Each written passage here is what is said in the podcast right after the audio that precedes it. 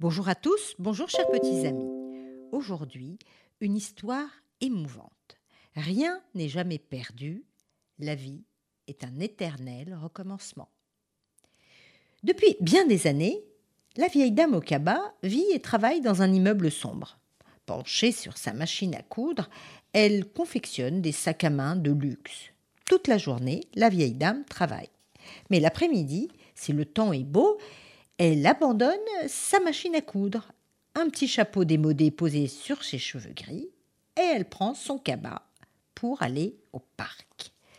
Depuis des années, elle suit le même chemin à travers le jardin des Tuileries. Elle aime y flâner quand il est presque désert. Tout en longeant les massifs de fleurs impeccables, elle rêve au jardin de son enfance, chargé de senteurs de pivoine et de lilas. Et sur le chemin du retour, elle s'arrête toujours à la devanture du fleuriste. Elle les admire un instant, et elle reste là, à regarder les fleurs qu'elle ne pourra jamais s'offrir. Puis, de son petit pas vif, elle rentre travailler. Une fin d'après-midi, elle aperçoit un pot de fleurs abandonné près d'un banc. Elle le ramasse.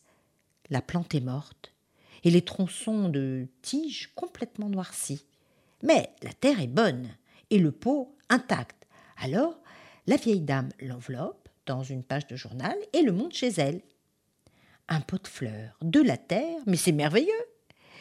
Chez elle, elle prend une fourchette, son seul outil d'ailleurs, elle déterre à la racine, et puis, au fond de sa grande casserole, elle choisit un haricot blanc parmi ceux qu'elle a triés pour son dîner, le plus rond, le plus joli. Et d'un doigt, elle creuse un trou dans la terre du pot de fleurs. Elle y dépose délicatement la graine, l'enfouit et l'arrose.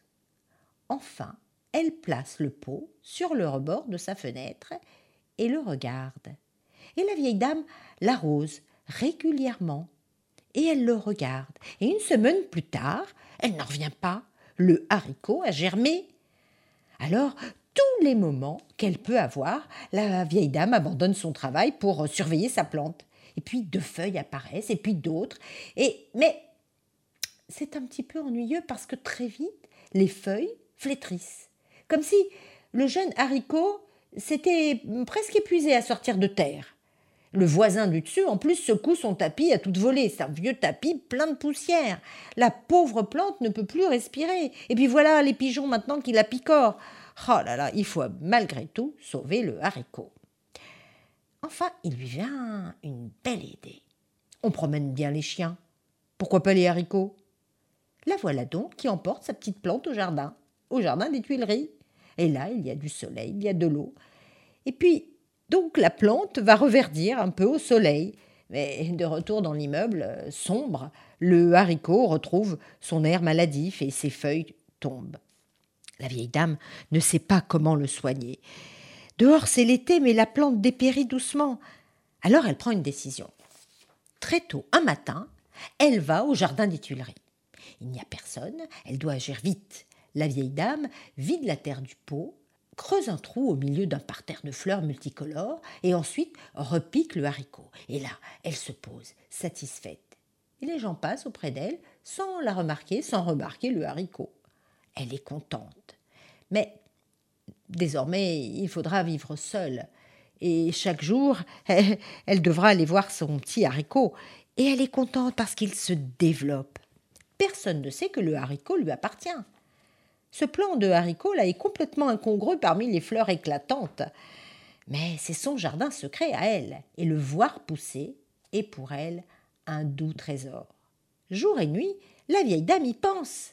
Il y a quelque part dans Paris quelque chose qui lui appartient. Et le haricot continue de grandir, continue, vite, très vite, trop vite. Il fleurit même, et les fleurs deviennent des graines. Voilà maintenant qu'il dépasse la bordure de fleurs qui l'a caché. Un jour, trois hommes entrent dans le jardin. Deux jardiniers et leur chef, un inspecteur à l'allure fort sévère. Les deux hommes se mettent au travail, d'abord munis de sécateurs, aïe aïe aïe, ils plantent, ils taillent, ils coupent. Et très vite, la vieille dame arrive. Et justement, il, s'approchait du haricot. Il n'est pas dans l'alignement, il dérange l'harmonie du massif. La vieille dame reste à distance des jardiniers, immobile et très inquiète. Soudain, malheur, l'inspecteur tend le doigt et l'un des jardiniers arrache le haricot et le jette dans l'allée. La vieille dame attend et elle voit s'éloigner les hommes. Et là, elle s'approche et ramasse la plante brisée. Elle est morte. Mais la vieille dame cueille alors quelques gousses de haricots et bien vite elle rentre chez elle. Et oui, ces graines renferment tout l'espoir qui lui reste. Il n'est pas trop tard, elle le sait. Rien n'est jamais perdu. Tout va recommencer comme avant, peut-être mieux qu'avant. La vie est un éternel recommencement. Et derrière sa fenêtre, la vieille dame fixe à nouveau le petit pot où dorment les trois graines. Cette fois, elle saura comment les protéger, quand les transplanter, quand les rapporter à la maison. Mais là, il va falloir se remettre au travail. Et il pleut doucement sur le pot et sur ses graines. Alors, chers enfants, la vie est précieuse. La nature est notre source de vie. Protégeons-la. Au revoir à tous.